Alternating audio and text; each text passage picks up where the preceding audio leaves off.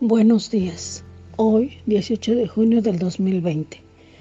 Dos caminos que definen el futuro del hombre. Lectura bíblica.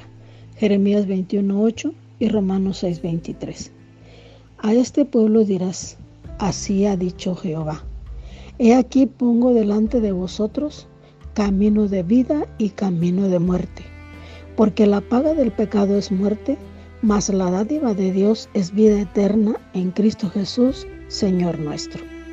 Moisés, en su último libro del Pentateuco, llamado así a los primeros cinco libros del Antiguo Testamento, o también conocidos como la ley de Moisés, en el libro de Deuteronomio, en el capítulo 28, le recita al pueblo de Israel las consecuencias de la obediencia y la desobediencia, la vida y la muerte, para que con toda conciencia elijan el camino que mejor les agrade.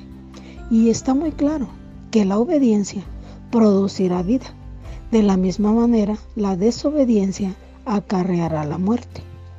Lo que debe quedar muy claro es que Dios, uno, nos dio libre albedrío para decidir lo que queramos. Dos, nadie interviene en tu decisión, ni Dios ni Satanás.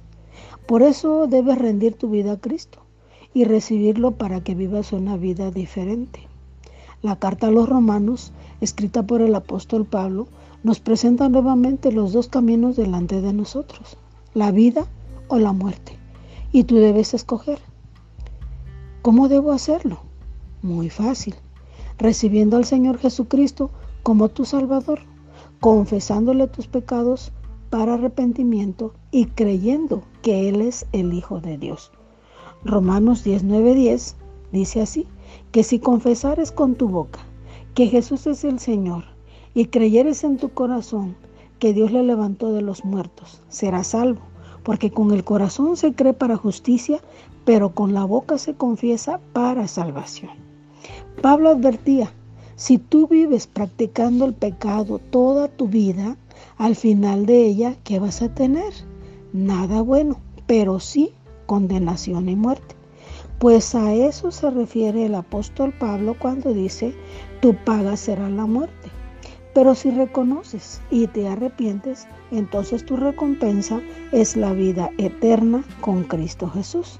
Por esa razón, en este momento, cierra tus ojos y haz esta oración si tú no has recibido al Señor Jesucristo en tu vida. Y dile a Dios, Padre, Reconozco que he pecado grandemente y que merezco la muerte y la condenación. Pero también sé que el Señor Jesús ya pagó por mi pecado. Solo te digo que recibo al Señor Jesús como mi Salvador. Escribe mi nombre en el libro de la vida y estoy muy feliz porque hace unos momentos pertenecía a la muerte, pero ahora pertenezco a la vida. Y Jesús es la vida. Amén. Que tengas un bendecido día.